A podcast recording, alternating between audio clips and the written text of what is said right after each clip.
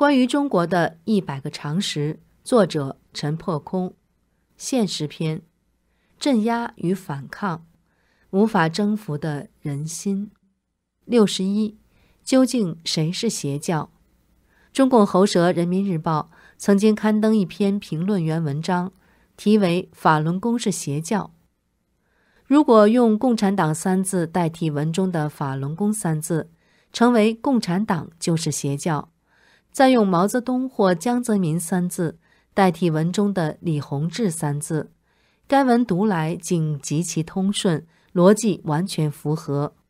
诸如一教主崇拜及领袖崇拜，当年的红卫兵对毛泽东顶礼膜拜，甘受驱使，一切按他的说教去思想去行动，直到去送死。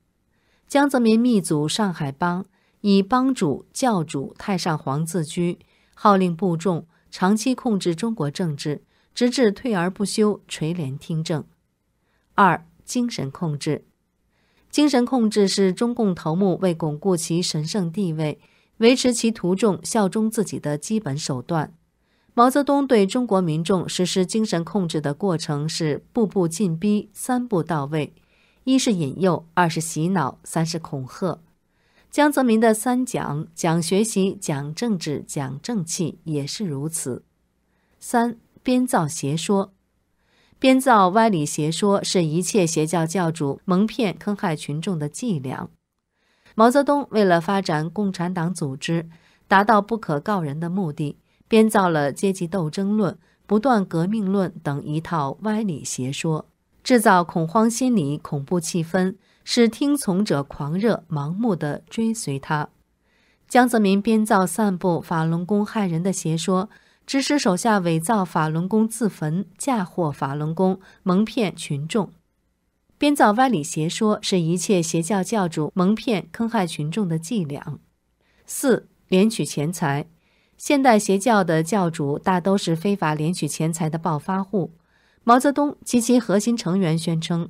共产党组织不图钱不谋利，实际是欲盖弥彰。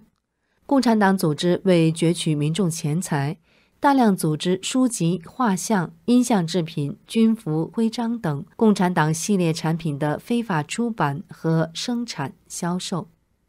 江泽民号召官员党员闷声发大财，用腐败均沾、利益共享来维系全党同舟共济。现已查明。众多共产党高官在海外银行有巨额存款。五、秘密结社，邪教一般都有以教主为核心的严密组织进行诡秘活动，共产党人结社正是如此。最先，共产主义小组在中国各地秘密成立。一九二一年，共产国际代表外国人荷兰人马林到达上海，要求各地共产主义小组派代表。到上海召开全国代表大会，各地共产主义小组共推选了十二名代表出席大会。会议在上海法租界贝勒路树德里三号秘密召开。当晚，会场遭到法租界巡捕房的搜查，于是这批共产分子又秘密转移到浙江嘉兴南湖，在烟雨楼前租了一艘丝网船，佯装游湖的客人。举行了最后一天的会议，江泽民密组上海帮，则是另一种形式的秘密结社。六、危害社会，邪教之害主要表现在用极端的手段与现实社会相对抗。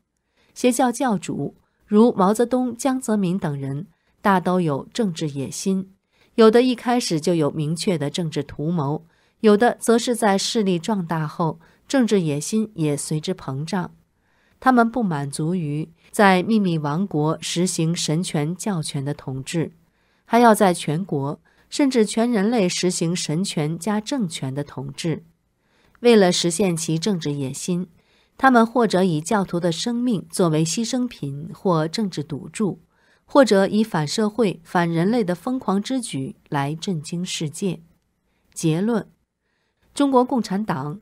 讲的是歪理邪说，行的是歪门邪道，聚集起来是邪恶势力，既是彻头彻尾的非法组织，又是彻头彻尾的邪教。